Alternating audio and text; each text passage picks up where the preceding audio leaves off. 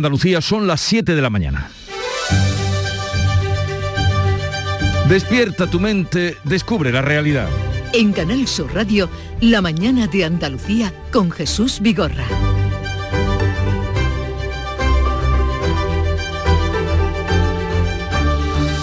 Desde hoy el pasaporte COVID o certificado de vacunación se exige en Andalucía para permitir la entrada en bares, restaurantes y locales de ocio a los mayores de 12 años. Esta situación es lo más novedoso en la lucha contra la expansión del coronavirus a tan solo cuatro días de la Nochebuena. La temida variante Omicron y la rapidez en los contagios ha llevado al presidente del gobierno a convocar el próximo miércoles el día de la lotería, una reunión con los presidentes autonómicos para estudiar la situación del COVID en nuestro país y las posibles medidas a tomar. Por el momento no hay restricciones más allá de la exigencia del pasaporte COVID en Andalucía y la insistencia en la precaución y la responsabilidad de cada cual. Por otra parte, la vacunación continúa a buen ritmo y los test de antígenos se agotan en las farmacias. Nadie habla de las grandes concentraciones que están por venir, fin de año, cabalgatas, pero las alarmas están sonando. En Canal Sur Radio, La mañana de Andalucía con Jesús Vigorra. Noticias. Con Carmen Rodríguez Garzón. Buenos días, Carmen. ¿Qué tal? Muy buenos días, Jesús. Y vamos a comenzar por el tiempo. Pues irá aumentando la nubosidad a lo largo de la jornada por el oeste de la comunidad, unas nubes que van a dejar precipitaciones en la mitad occidental. La lluvia, que puede ser intensa en Huelva al final del día, bajan las temperaturas mínimas en la vertiente mediterránea, las máximas suben un poco en el interior de la mitad oriental.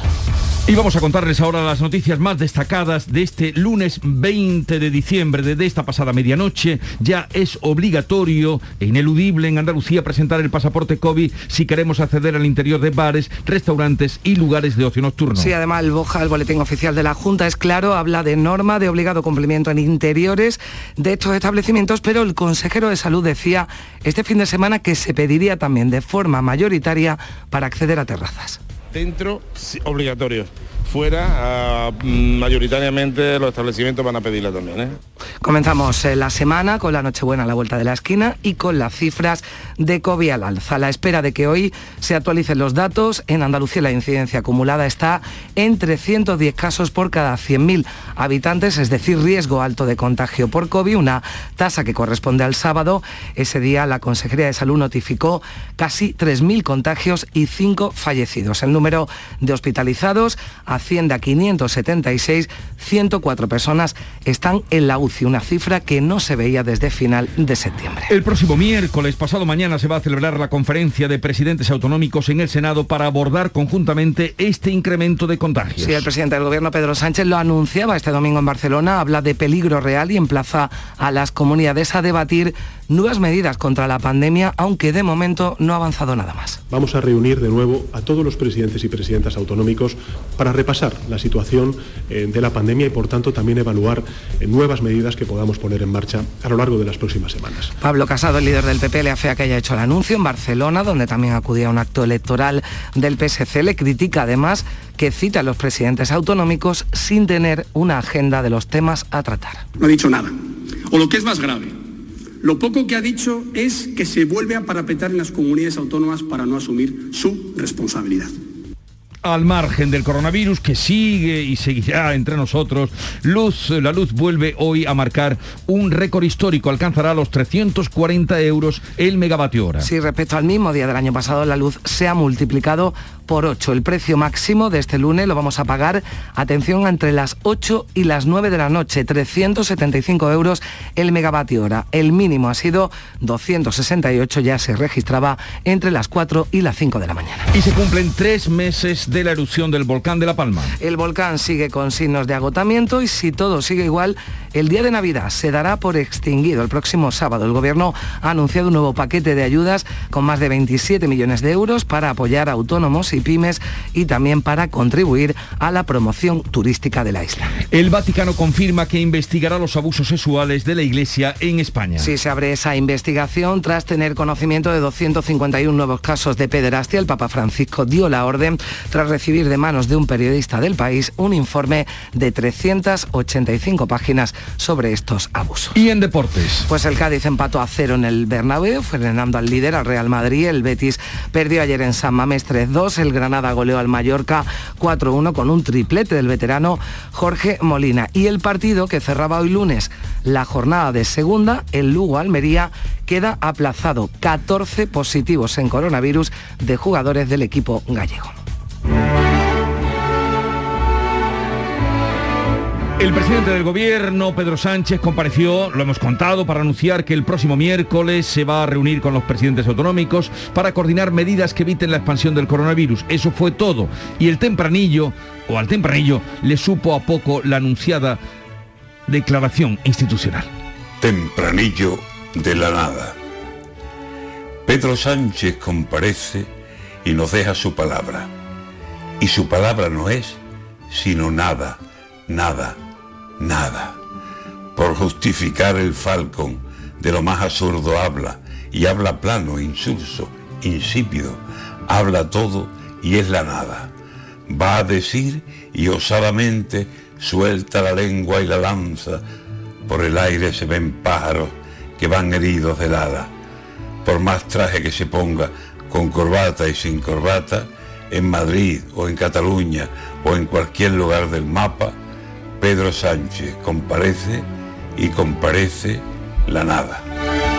Antonio García Barbeito que volverá al filo de las 10 con los romances perversos. Les hemos contado las noticias más destacadas de este día, pero cómo afronta la jornada, qué cuenta la prensa. Ya la ha mirado y revisado Ana Giralde. Buenos días. Buenos días. En varias de las portadas de las cabeceras provinciales se habla pues de esa venta disparada de test de antígenos o la falta en muchas farmacias. También se recuerdan mm, que hoy desde hoy ya ha entrado en vigor ese certificado COVID para la hostelería. En el Huelva Información, las ventas de test de antígenos en Huelva se disparan hasta un 500%.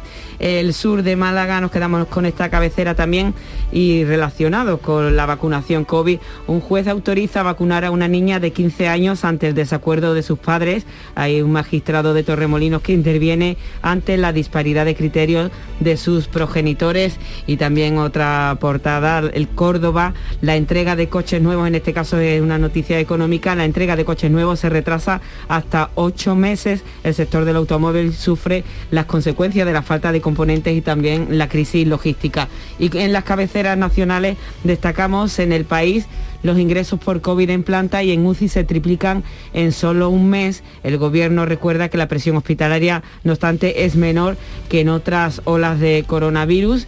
En el mundo Sánchez evidencia la falta de un plan B ante el auge de contagios y no anuncia ninguna medida en su declaración extraordinaria, pese a haber un riesgo real y curiosamente la fotografía del diario El Mundo es sobre el Congreso del PSC, del Partido Socialista Catalán, y en el pie de foto un baño de masas tras recomendar prudencia. Eso sí, todos estaban con mascarillas. Eh, las 7 y 20 y algo más estará Paco Rellero también para la segunda entrega de la revista de prensa. Eh, la mañana de Andalucía comenzó a las 5 como cada día, pero dos horitas para disfrute de sus seguidores estuvo Charo Padilla en antena. Buenos días, Charo. Buenos días. Hay que comunicar a algunos oyentes que son tuyos y dice, ¿tú qué haces ahí? Me va a ir a preguntar. Digo, perdone, no quería molestarlo, es un WhatsApp escrito. A las 7 viene mi gorra.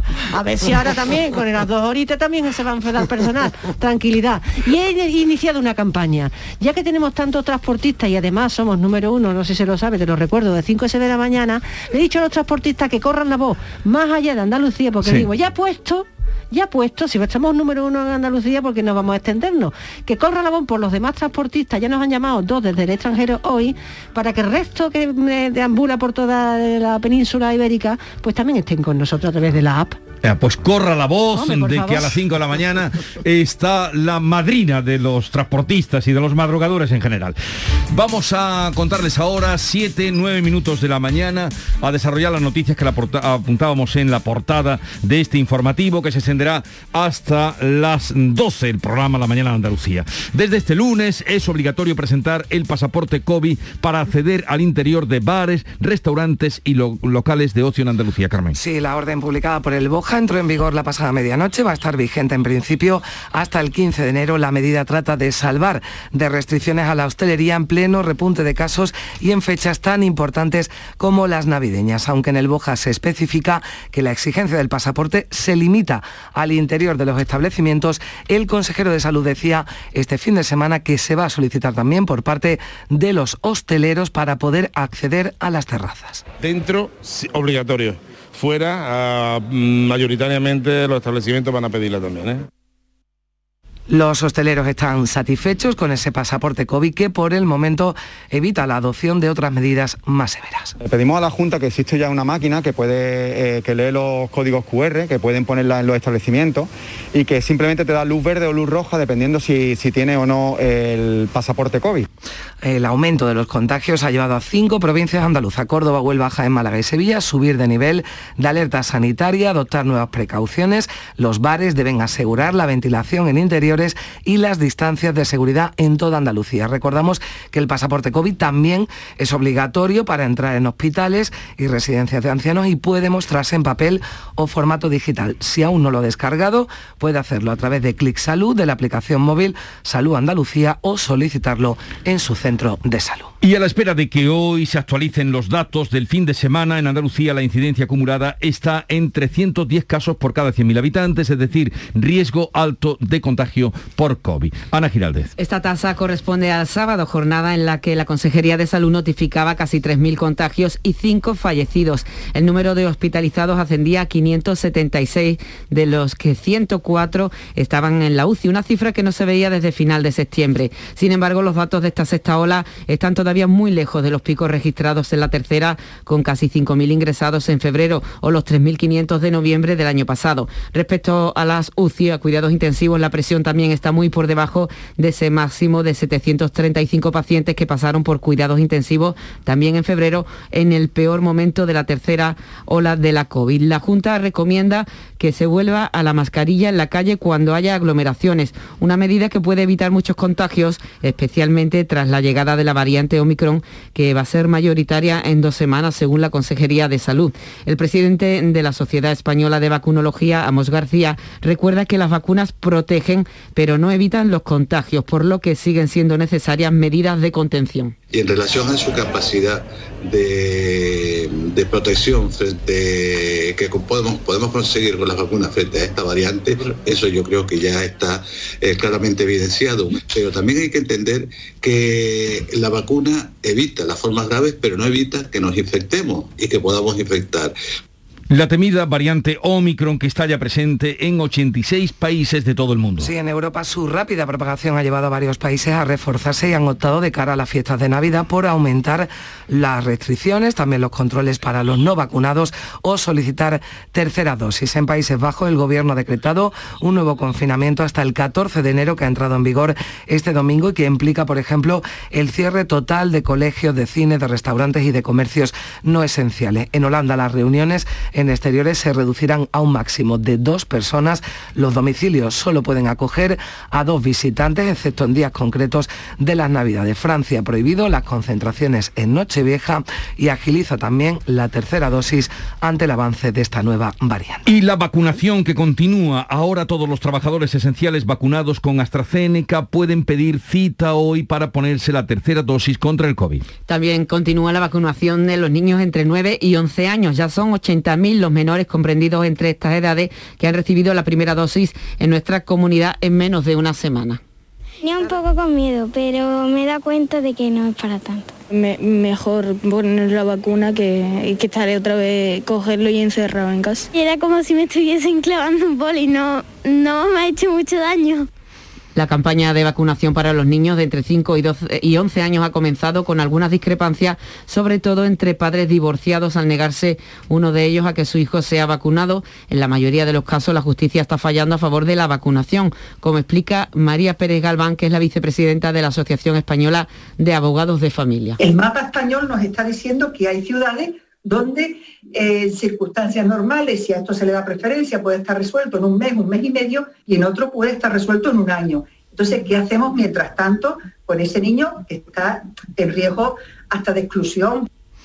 El próximo miércoles, día 22 de diciembre, día de la lotería, por la tarde el Senado acogerá la conferencia de presidentes telemática que Pedro Sánchez ha convocado este domingo para abordar la situación de la sexta ola del COVID antes de la Navidad. Sí, Sánchez ha hecho el anuncio en una declaración institucional desde la delegación del Gobierno en Cataluña, donde ha reconocido el presidente que el peligro, que el riesgo es real. Advierte de un riesgo cierto, real, para la salud de nuestros compatriotas y, en consecuencia, exige que intensifiquemos nuestras acciones eh, ante la expansión del virus. Sin embargo, el presidente ha querido lanzar también un mensaje de tranquilidad comparando la situación de hoy con la de hace un año. Vale la pena destacar, por ejemplo, que con cifras notablemente superiores de contagios, hoy tenemos cifras de hospitalización y también de ocupación de UCIs inferiores a las que teníamos hace tan solo un año. Por tanto, la primera conclusión que debemos extraer es que las vacunas funcionan. El presidente del PP calificaba de grandilocuente el uso de una declaración institucional por parte de Sánchez para anunciar la fecha de la conferencia de presidentes. Según Casado, Sánchez vuelve a esconderse detrás de las comunidades y además cree que, ha comparecido para justificar su viaje a Barcelona en el avión presidencial en el Falcon para acudir a la clausura del Congreso del PSC. Esa convocatoria institucional que os digo para qué era Sánchez ha comparecido hoy en los medios para justificar que ha ido a un congreso del Partido Socialista en Falcón. No es que para la menor duda. Porque para anunciar la fecha de una conferencia de presidentes lo que tenía que haber hecho es poner un tuit, que es lo que hace todo el mundo. El presidente gallego Alberto Núñez Feijóo, también el murciano Fernando López Mira, en voz del PP, exigen que la conferencia tenga contenido, que no se convierta, decían, en una foto más para Pedro Sánchez. Deben de tener un contenido serio y sólido, que de momento no lo tiene. Para ejercer esa coordinación tendrá que haber alguna medida. ¿Va a proponer algo?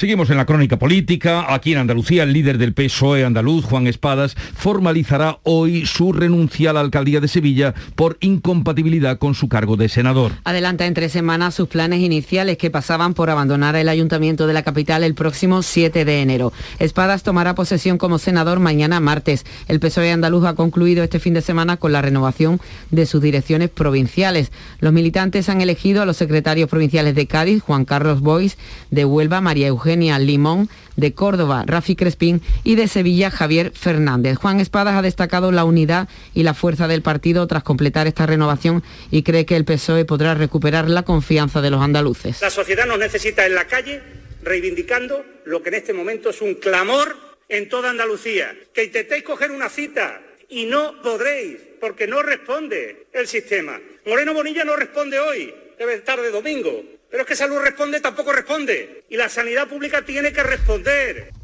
Y la encuesta inevitable de los lunes, una encuesta de ABC, el PP, en esa encuesta, de celebrarse hoy elecciones generales, sería la primera fuerza con el 28% de los apoyos. Sí, llegaría a los 122 diputados, son 33 más que los conseguidos en los comicios de 2019. Sin embargo, necesitaría pactar con Vox para llegar a la mayoría absoluta. Los de Abascal obtendrían 56 escaños, cuatro más en la izquierda. El PSOE confirma su tendencia a la baja. Los socialistas consiguen una estimación de voto del 20 25% con 99 diputados, frente a los 120 que lograron en las elecciones de 2019. Su socio de gobierno, Unidas Podemos, perdería hasta 11 escaños. Juntos apenas llegarían a los 123 parlamentarios, 32 menos que los que obtuvieron en las elecciones de 2019. En sucesos, ya ha pasado a disposición judicial el hombre detenido como presunto autor del atropello de una mujer de 37 años en Lepe, en Huelva. El atropello tuvo lugar el pasado viernes, aunque la mujer fallecía de madrugada, en la madrugada de ayer. El novio de la víctima resultó herido y se encuentra en estado grave en el hospital Infanta Elena. El conductor del coche se dio a la fuga y fue detenido el sábado. Una persona ha perdido la vida en las carreteras andaluzas este fin de semana, según el balance provincial de la DGT. La víctima es un motorista que fallecía al salirse de la A374 a su paso por Ronda en Málaga. En, todas, en toda España, las carreteras se han cobrado la vida de siete personas. Los padres de Marta del Castillo han confirmado la noticia adelantada por ABC y admiten que han comprado el piso donde asesinaron a su hija. Sí, están dispuestos a dárselo a Miguel Carcaño si confiesa lo ocurrido y desvela dónde está el cuerpo de la joven. Se trata de un piso en la planta baja de un bloque que era de titularidad del inculpado, pero que fue embargado por el impago de la hipoteca. Parece que esa oferta la hicieron los padres con fecha límite del 31 de agosto para aceptarla sin que hasta el momento hayan obtenido respuesta. La Iglesia Española abre una investigación sobre abusos sexuales denunciados por el periódico El País. Hablamos de 251 nuevos casos de pederastia. El Papa Francisco dio la orden de abrir esta investigación tras recibir de manos de un periodista de este diario un informe de 385 páginas sobre los abusos. El Papa no tardó en arrancar la investigación y entregó el informe tan solo una semana después a la Congregación para la Doctrina de la Fe, institución que investiga estos casos. También el periódico lo hizo llegar a la Conferencia Episcopal Española, también lo transmitió de manera inmediata al Tribunal Eclesiástico de Barcelona que inició la investigación. Los papeles entregados al pontífice recogen 251 nuevos casos inéditos que sumados a los ya conocidos aumentan la cifra hasta 602 contabilizando 1.237 víctimas, víctimas como estas. Eliseo Bardón me situaba entre sus piernas y entonces empezaba pues a besuquearme todas las babas o a meterme mano. Cierra la clase con llave, este donde estaba la pizarra, me abraza, claro, no lleva calzoncillos, me restrega el pene, el pene en erección. A mí fue en la cama, el prefecto, don Rafael Conde. Cuando te estaba haciendo los tocamientos es como, como si te quedaras un poco groggy o mareado o te ibas a otro mundo en ese momento. Son las 7.21 minutos de la mañana. La mañana de Andalucía. Aquadeus, ahora más cerca de ti, procedente del manantial Sierra Nevada, un agua excepcional en sabor, de mineralización débil que nace en tu región. Aquadeus Sierra Nevada es ideal para hidratar a toda la familia y no olvides tirar tu botella al contenedor amarillo. Aquadeus, fuente de vida, ahora también en Andalucía. Imagina por un segundo que el 22 de diciembre te toca la lotería de Navidad. ¿Con quién te gustaría celebrarlo? Pues yo lo tengo clarísimo, con mis vecinos de Villanueva. Si es que nos acabamos de mudar y nos han recibido como si fuésemos de allí de toda la vida. Ay, cómo nos toque a todos. Compartimos la suerte, con quien compartimos la vida. 22 de diciembre, sorteo de Navidad. ¿Y a ti? ¿Con quién te gustaría celebrarlo? Loterías te recuerda que juegues con responsabilidad y solo si eres mayor de edad. Autónomos, motor de Andalucía. Representan hasta el 25% del empleo en nuestra tierra. Con su esfuerzo construyen la mejor marca Andalucía. Ayudarlos es nuestra vocación en la Confederación de Empresarios de Andalucía, CEA. Infórmate en autónomos.cea.es. Campaña subvencionada por la Consejería de Empleo, Formación y Trabajo Autónomo.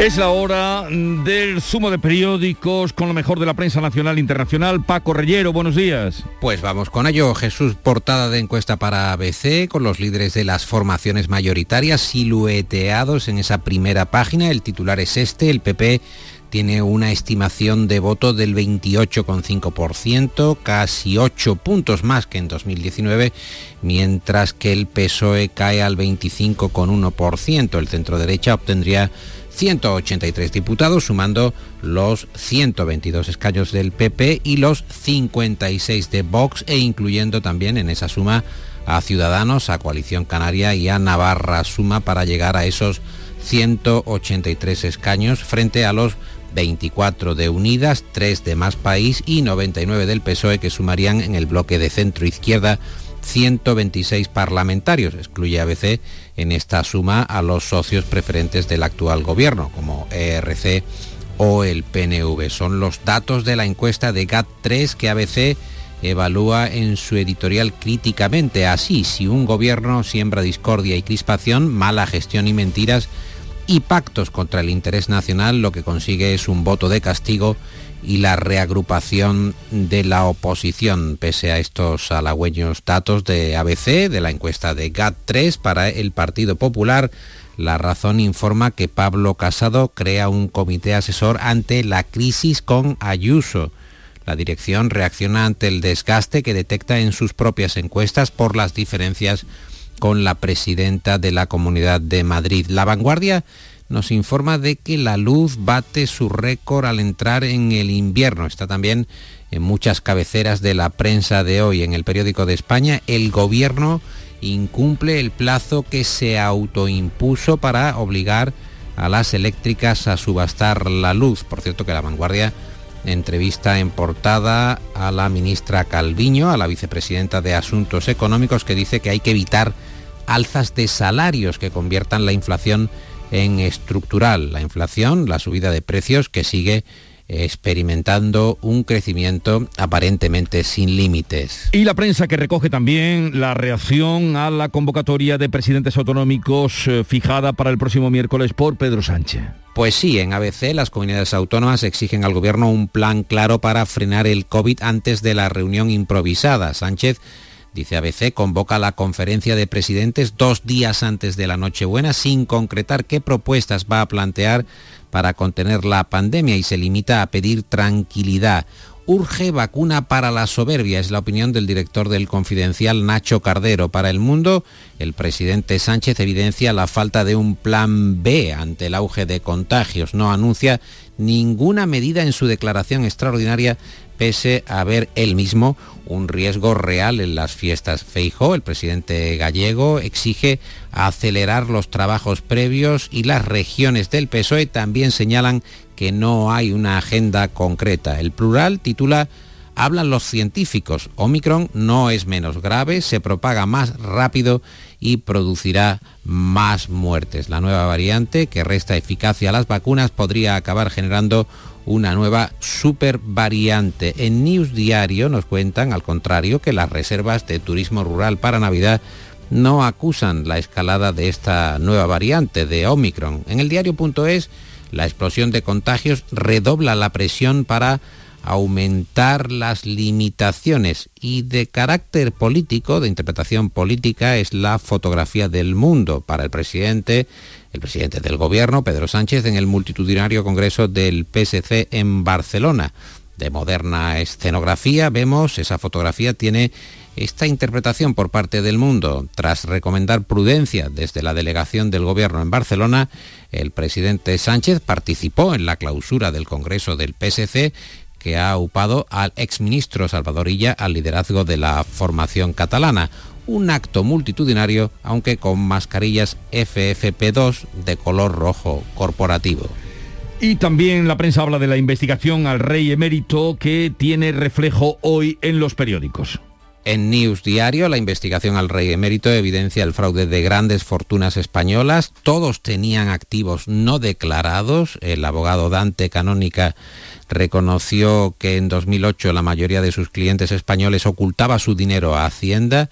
En el diario.es escriben que el emérito no vuelve a casa por Navidad. En el digital El Debate entrevistan a Mariano Rajoy, que está promocionando su libro Política para Adultos, y dice Rajoy, si yo fuera presidente, el rey Juan Carlos no estaría en Abu Dhabi de ninguna manera.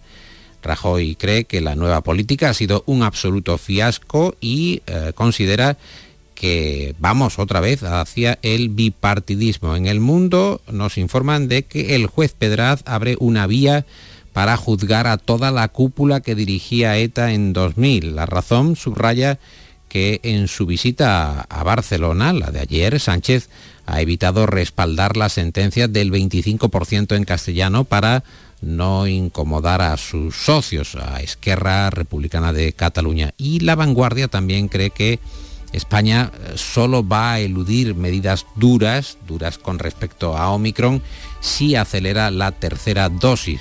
Periódico, por cierto, que lleva dos imágenes enfrentadas en portada, una céntrica calle de Barcelona atestada de gente y Ámsterdam, en Holanda, vacía ante las ya medidas presentes de confinamiento del gobierno holandés. Y vamos por último, Paco, con unos apuntes de la información internacional.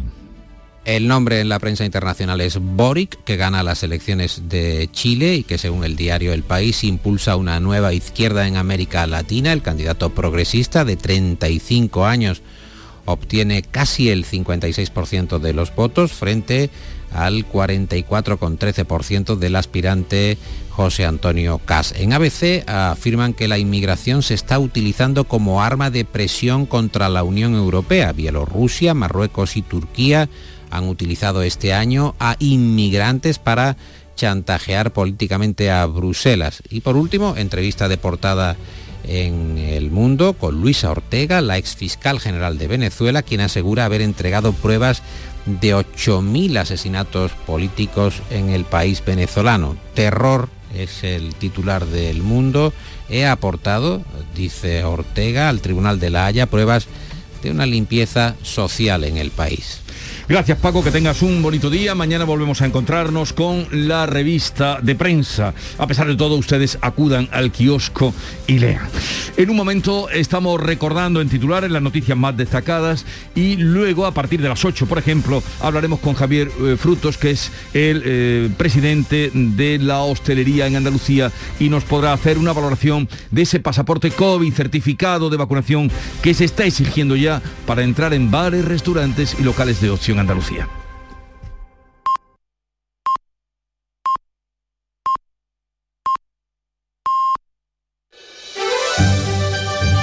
En Canal Sur Radio, La mañana de Andalucía con Jesús Vigorra. Son las siete y media y a esta hora repasamos en titulares lo más destacado que les estamos contando con Ana Giraldez. Desde hoy es obligatorio en Andalucía mostrar el pasaporte COVID para consumir en bares, restaurantes y locales de ocio nocturno. El Boja recoge que la exigencia será en interiores, pero el consejero de salud indica que también lo pedirán en veladores y terrazas. La incidencia supera los 300 casos por cada 100.000 habitantes. Pedro Sánchez anuncia que el miércoles será la conferencia de presidentes autonómicos para abordar el aumento de contagios. Será telemática y Sánchez quiere abordar posibles nuevas medidas para luchar contra la pandemia, aunque no ha desvelado cuáles serían. Varios presidentes critican que el encuentro está vacío de contenido. Ya pueden pedir cita para vacunarse los trabajadores llamados esenciales menores de 60 años en Andalucía. Profesores, bomberos o policías que fueron vacunados con AstraZeneca pueden optar ya a la tercera dosis, mientras continúa la vacunación de los niños de 9 y 11 años. 80.000 se han vacunado en menos de una semana. La, la variante Omicron del coronavirus está presente ya en 86 países de todo el mundo. En Europa imponen más restricciones. En Países Bajos están en un nuevo confinamiento estricto con el cierre de colegios, gimnasios, cines, restaurantes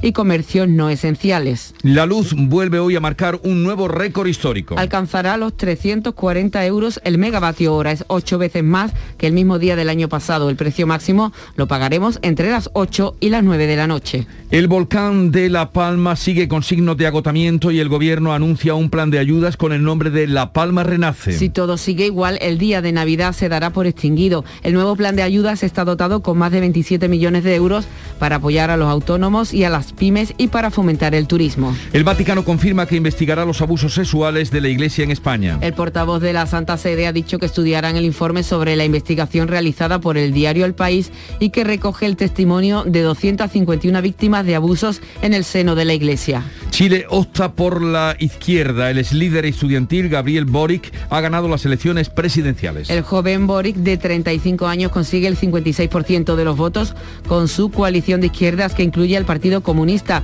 Se ha impuesto al ultraderechista José Antonio Caz, defensor de la dictadura de Pinochet. 7.32 minutos de la mañana, enseguida le recordamos las efemérides de este día y luego las claves económicas con Paco Vocero. A Pablo le ha dado por el ciclismo y quiere una bicicleta de montaña. ¿Y si compro dos bicis más, le doy una sorpresa y salimos toda la familia? Habrá que comprar casco, guantes, voy a hacerme una lista.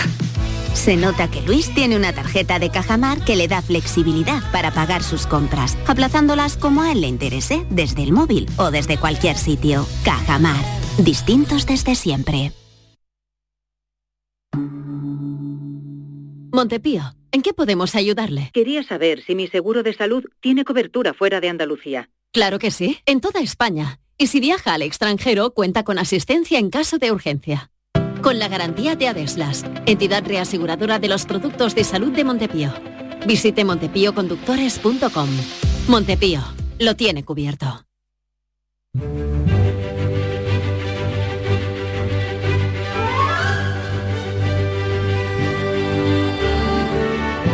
Vamos a recordarle que hoy es el día de Santo Domingo de Silos, abad que marcó la historia de la homónima congregación burgalesa. Es uno de los religiosos a los que el santoral católico recuerda el 20 de diciembre, este día. Precisamente escuchamos a los monjes del de, eh, convento que él creó, de Silos. Y tal día como hoy, pero de 1960, un 20 de diciembre, el Códice del Cantar de Mío Sí llegaba a la Biblioteca Nacional por donación de la Fundación Juan March. Y tal día como hoy, de 1973, hace pues 48 años, Luis Carrero Blanco, presidente entonces del gobierno español, era asesinado en el atentado de ETA.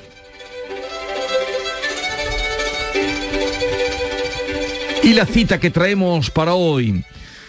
Cuando se sugieren muchos remedios para un solo mal, quiere decir que no se puede curar. Anton Palovich Chekhov, el Chekhov médico ruso, autor dramático, cuentista, desde luego una buena deducción. Cuando se sugieren muchos remedios para un solo mal, quiere decir que no se puede curar. Las claves económicas con Paco Bocero. Paco, buenos días. Buenos días, impresionado porque me ponga H-Hop antes de que empecemos. Esto. ¿A qué, nivel? vaya, vaya, vaya. habitualmente, como tú sabes, esta, eh, eh, esta sección la colocamos a las seis y media, pero estamos ahora en, en horario eh, festivo, podríamos decir, o prefestivo. Y de ahí prefestivo, prefestivo. Prefestivo prefestivo y preceptivo. Exactamente, también, también. ¿Qué claves económicas vamos a tener durante estos días? Pues mira, para empezar, lo principal va a ser ver la evolución de, esta ola de la pandemia, hasta dónde va a llegar Omicron por sus efectos sobre la economía, ¿no? La dificultad de prestación de servicios, muchos sectores de actividad, cancelaciones y retrasos en eventos y actividades y las bajas laborales también, entre otros. Así lo estamos viendo la situación de la eurozona, que ya anticipa recaídas en los indicadores económicos a través de los malos datos que se están registrando este mes.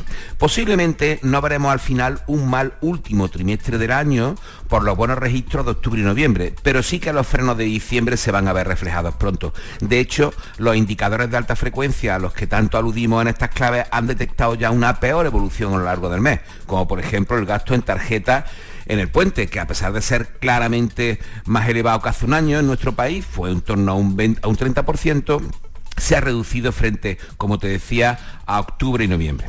Esta recaída se está notando mucho, por ejemplo, en Alemania y menos en Francia e Italia, en nuestro país, pero está ahí. Y como te decía, estos días van a ser claves para saber cómo va a cerrar definitivamente el año. Pues estando muy atentos a la evolución de esta ola, lo estaremos también respecto a sus consecuencias económicas, como no. ¿Y qué otras claves tendremos a lo largo de esta semana, Paco? Pues mira, en cuanto a indicadores económicos a los que prestar atención a lo largo de la semana, tendremos la confianza del consumidor en la eurozona mañana, ya correspondiente a diciembre, que va a reflejar seguramente esa falta de pulso que estamos comentando, y esto no es querer hacer spoiler. ¿no?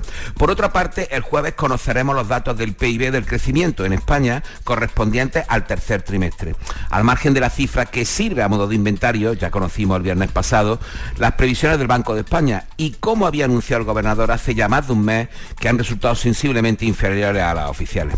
Y el resto de los pocos foros de interés, pocos focos de interés económico fuera van a estar en Estados Unidos que también tendrán el miércoles los datos de interés similares, la relectura definitiva de su crecimiento del tercer trimestre y también su índice de confianza que elabora el Conference Board. Muy bien, Paco, y al margen de estas citas de la semana que nos apuntas, ¿alguna cuestión a la que prestarle hoy especial atención? Sí, mira, sin duda, eh, entre hoy y de aquí y al, y al viernes, sin duda lo más relevante es que vamos a seguir teniendo una semana de negociación en el ámbito laboral, que se retomarán a partir de las 9 de esta mañana. En los últimos días se han ido deslizando varios puntos donde puede haber cesión en la negociación, como por ejemplo los límites de la temporalidad o la ultraactividad y la subcontratación, con la presión del tiempo como elemento central. El tiempo para que la nueva reforma esté lista o no antes de final de año, con todo lo que conlleva. Así que estaremos muy atentos a esta noticia múltiple a lo largo de la semana. Pues eh, muchas gracias Paco, que tengas una bonita semana, eh, preludio de lo que está por llegar, lo que está por venir y cuídate mucho.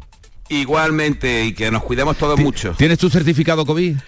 Absolutamente. Vale, entonces podrás, entonces podrás desayunar fuera de casa, si eres de los que desayunan fuera de casa. Un saludo, hasta luego. Fenómeno, gracias, hasta ahora. Oye, ¿qué pipas estás comiendo? ¡Qué buena pinta! ¿De verdad me lo preguntas? ¿No las reconoces? Pipas hay muchas en el mercado. Sí, pero pipas reyes son las auténticas, las de siempre, con sal y sin sal. Incluso las del león son de frutos secos reyes. Que sí, que sí, me ha quedado claro. Frutos secos reyes, tus pipas de siempre. La mañana de Andalucía con Jesús Vigorra.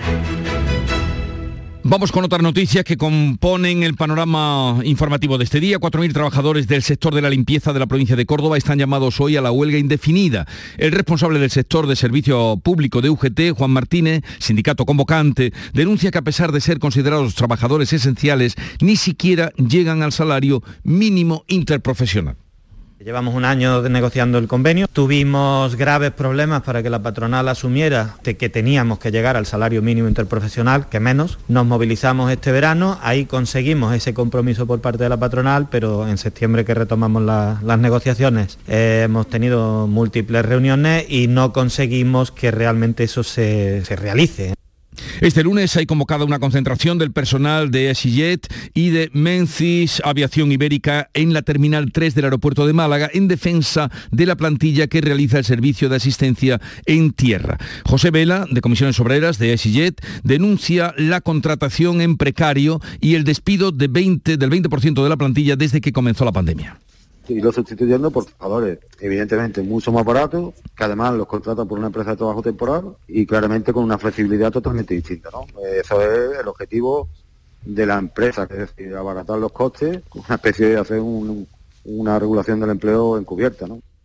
La policía local de Níjar trabaja con drones el término municipal, una misión para reforzar el trabajo de sus patrullas y las de la Guardia Civil en un enclave con la población dispersa, como explica la alcaldesa Esperanza Pérez. Vamos a ser los primeros, hemos abierto una eh, nueva era, eh, la digitalización para ayudar a lo que es la policía local.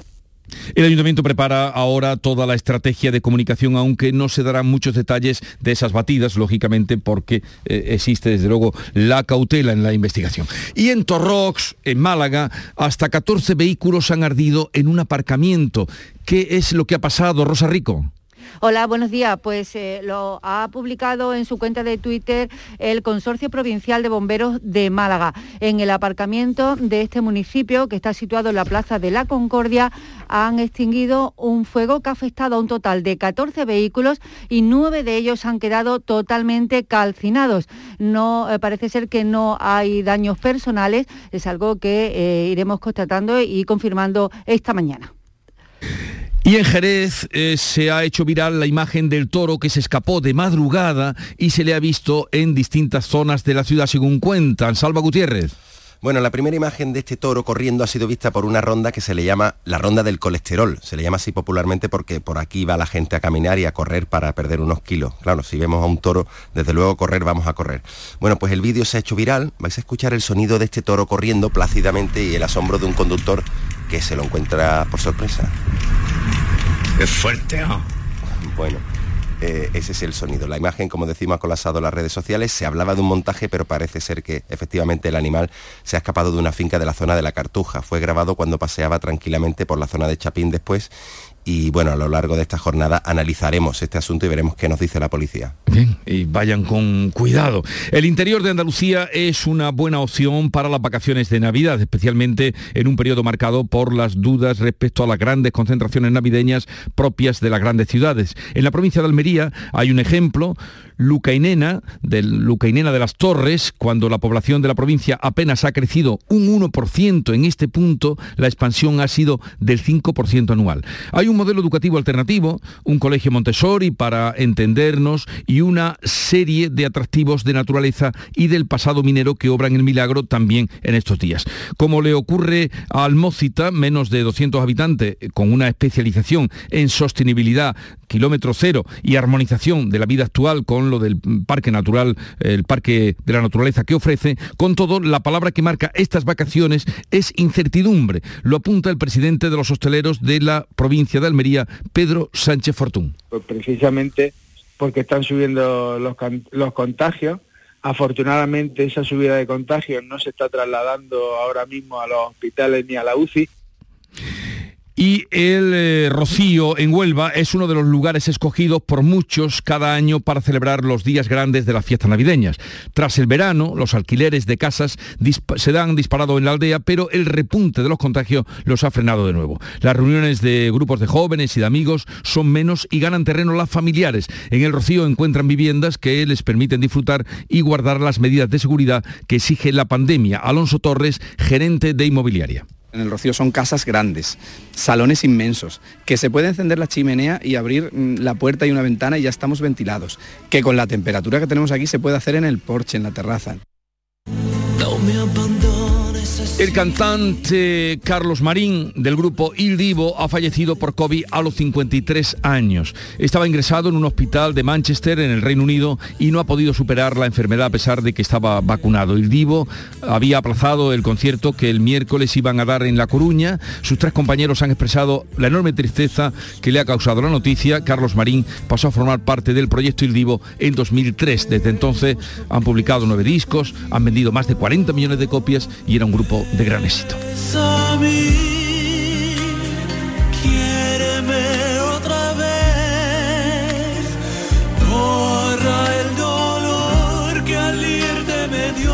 Con este recuerdo llegamos a las 7.45 minutos, 8 menos cuarto de la mañana, tiempo ahora para la información local. En la mañana de Andalucía de Canal Sur Radio, las noticias de Sevilla. Con Pilar González. Hola, buenos días. El alcalde de Sevilla se marcha hoy y el nuevo alcalde Antonio Muñoz asumirá el cargo antes de fin de año. Hoy tenemos el cielo con nubes, se va a ir cubriendo más conforme avance el día. Puede incluso haber alguna precipitación débil y ocasional. El viento del este por la mañana y del sur por la tarde. La máxima prevista es de 22 grados en Morón y Lebrija y 23 en Écija y en Sevilla. A esta hora 11 grados en la capital. Ignacio Automoción, tu centro multimarcas en Utrera te ofrece la información del tráfico. Hay retenciones en la entrada a Sevilla por la A49 de 3 kilómetros, uno en su continuidad por el patrocinio, uno también por la autovía de Coria y uno además en el Centenario, sentido Cádiz. En el interior de la ciudad el tráfico es intenso en la entrada por el Alamillo, Puente de las Delicias, Avenida de la Palmera y Ronda Urbana Norte en ambos sentidos. Y hoy se corta el tráfico, lo ha hecho a las 7 de la mañana la autovía 66, sentido Mérida, hasta las 7 de la tarde, desde los kilómetros 782 a 776. Son pocos kilómetros y se establece un itinerario alternativo por la Nacional 630. Se van a hacer obras de mejora y de mantenimiento. ¡Oh, oh, oh!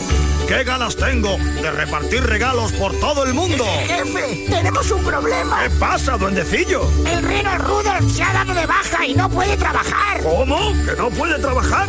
No pasa nada. Entra en www.ignacioautomoción.es que ahí tienen la solución. Ignacio Automoción tiene la solución.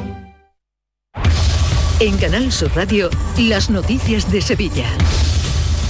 El alcalde de Sevilla, Juan Espada, renuncia hoy oficialmente a la alcaldía. Lo hace para cumplir con el criterio jurídico del Parlamento andaluz que advierte de la incompatibilidad de ser alcalde y senador. Y es que Espadas tomará posesión del escaño de senador mañana martes. Había previsto estar hasta el 7 de enero al frente del ayuntamiento, pero no será así. Así que a las 10 de esta mañana, pleno municipal, ya con la alcaldesa en funciones, Sonia Gaya, que según explicaba el propio alcalde, antes de 10 días tiene que convocar un pleno para nombrar e investir a Antonio Muñoz, nuevo alcalde de la ciudad. La alcaldesa en funciones, Sonia Gaya, que será la que tendrá la responsabilidad de convocar un pleno para eh, la decisión, en este caso de la Corporación Municipal, sobre eh, la alcaldía. Hay eh, un plazo de 10 días máximo para convocatoria de pleno eh, de investidura del nuevo alcalde. Antonio Muñoz será el alcalde antes de fin de año y ha entrado por primera vez en la estructura del partido, en la Ejecutiva Provincial del PSOE, que este domingo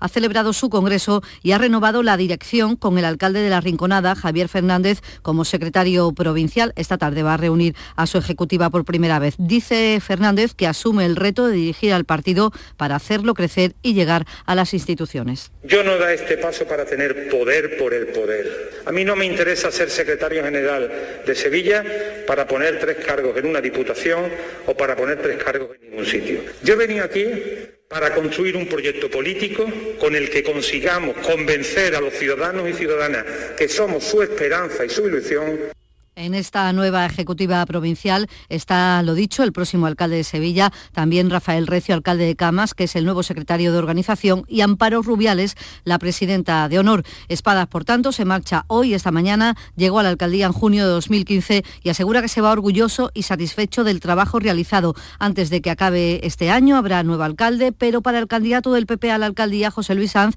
habrá pocos cambios en la política municipal. Parece que hoy termina por fin la marcha de espadas del ayuntamiento. Ahora se queda su equipo, un equipo que ha sido también cómplice y responsable de haber convertido la ciudad de Sevilla en una ciudad sucia, abandonada, sin infraestructuras y sin proyectos. 7 de la mañana y 49 minutos. Las furgonetas Mercedes-Benz están fabricadas para darlo todo. Y con el servicio Express Service podrás contar con un mantenimiento ágil, sin tiempos de espera y con la calidad habitual de Mercedes-Benz. Reserva tu cita en nuestra web y optimiza tus tiempos. Concesur y Fervial, tus concesionarios Mercedes-Benz en Sevilla. No dejes pasar tu oportunidad. Descuentos inimaginables. Ahora es tu momento. Aprovecha descuentos de hasta y tantos euros. En Berrocar no hacemos ni descuentos, ni ofertas, ni campañas. Porque en Berrocar ya tenemos el mejor precio del mercado y la mejor garantía en más de 1.500 coches de todas las marcas. GrupoBerrocar.com Las noticias de Sevilla. Canal Sur Radio. El pasaporte COVID es obligado hoy para entrar en bares y restaurantes. Llega justo cuando estamos en plena escalada de contagios con una tasa de 274 casos por 100.000, aunque hoy Salud tiene que actualizar ese dato. La provincia de Sevilla tiene ya 20 municipios en riesgo alto con una incidencia superior a los 300 casos y toda la provincia, como saben, está en nivel 1 de alerta. La campaña de vacunación pediátrica con cita continúa esta semana en los centros de salud de la provincia, en la capital, la Facultad de Matemáticas hasta el jueves y por las tardes hoy, mañana y pasado también en el Hospital de Valme. Este fin de semana solo en Matemáticas se han vacunado 2.800 niños. El director del plan de vacunación de la Junta, David Moreno, espera que la demanda de citas siga siendo alta. Entiende que los padres están concienciados teniendo en cuenta sobre todo las fechas en las que estamos. La insistencia de los padres por conseguir citas lo antes posible, antes de que llegue la fiesta de Navidad, yo creo que todos son conscientes también de que está la situación ahora mismo subiendo la incidencia, que vienen fiestas, que vienen reuniones familiares y eso pues los padres entienden perfectamente. Los centros de salud de Sevilla Capital cierran desde esta tarde y durante todas las Navidades por la falta de personal en vacaciones. Solo quedarán abiertos nueve de los 35 que hay. El delegado del Gobierno Central en Andalucía, Pedro Fernández, ha reclamado en Canal Sur a la Junta que agilice la llegada a su destino de los fondos europeos para evitar esos cierres o despidos de sanitarios. Esperamos ahora que por las tardes los centros de salud en Sevilla van a cerrar, no se va a poder vacunar porque no hay personal suficiente. Entonces, claro, esos fondos tienen que llegar a su destino. Andalucía ha recibido, como bien decía, la comunidad que más fondos ha recibido. Se está garantizando el peso poblacional de Andalucía, se está respetando permanentemente. Y en Utrera esta tarde concentración para pedir que el municipio mantenga la atención hospitalaria en el Virgen del Rocío y no en el Virgen de Valme, una decisión del SAS que se hará efectiva el 1 de enero. Salud asegura que así va a mejorar la atención porque las consultas de especialistas estarán en los dos hospitales y además se potenciará los servicios del Hospital de Utrera. Sin embargo, el alcalde entiende que el acceso a Valme será muy complicado sin el tren directo que sí llega al Virgen del Rocío final de lo que estamos hablando es de dónde vamos cuando el hospital de alta resolución de Utrera no nos puede atender. ¿Que se refuerzan los servicios que se prestan eh, desde el hospital de Utrera? Mejor, evidentemente bienvenidos serán. Pero bueno, y, para lo que no cubre el hospital, ¿dónde vamos? La Policía Local de Sevilla ha denunciado los continuos ataques que reciben cada vez que tienen que desalojar a personas en establecimientos con más aforo de lo permitido. Los últimos han ocurrido esos incidentes el viernes en Juan Sebastián Elcano y en la calle Economía. Los agentes aseguran que es una circunstancia que se repite desde hace semanas y que es debido a la falta de personal y de materiales adecuados. El presidente del Sindicato Profesional de la Policía Local de Sevilla, Luis Val, considera ilógico que solo 18 agentes tengan que desalojar a un número como 500 personas lleva pasando durante varias semanas que cuando vamos a desalojar eh, concentraciones de personas o a desalojar bares, pues nos llueve de todo, nos, tiran de todo, desde botellas, piedras, cualquier elemento que encuentren que pueda ser contundente nos lo, nos lo lanzan. Tenemos muy poco personal, el personal que tenemos no está especializado en, en concentración de, de masa o de personas. La audiencia de Sevilla enjuicia hoy a cinco personas por vender droga en un pub de Montellano, propiedad de uno de ellos. La Fiscalía pide siete años de cárcel para cada uno. Se les incautó cocaína, cannabis y también la droga sintética MDMA.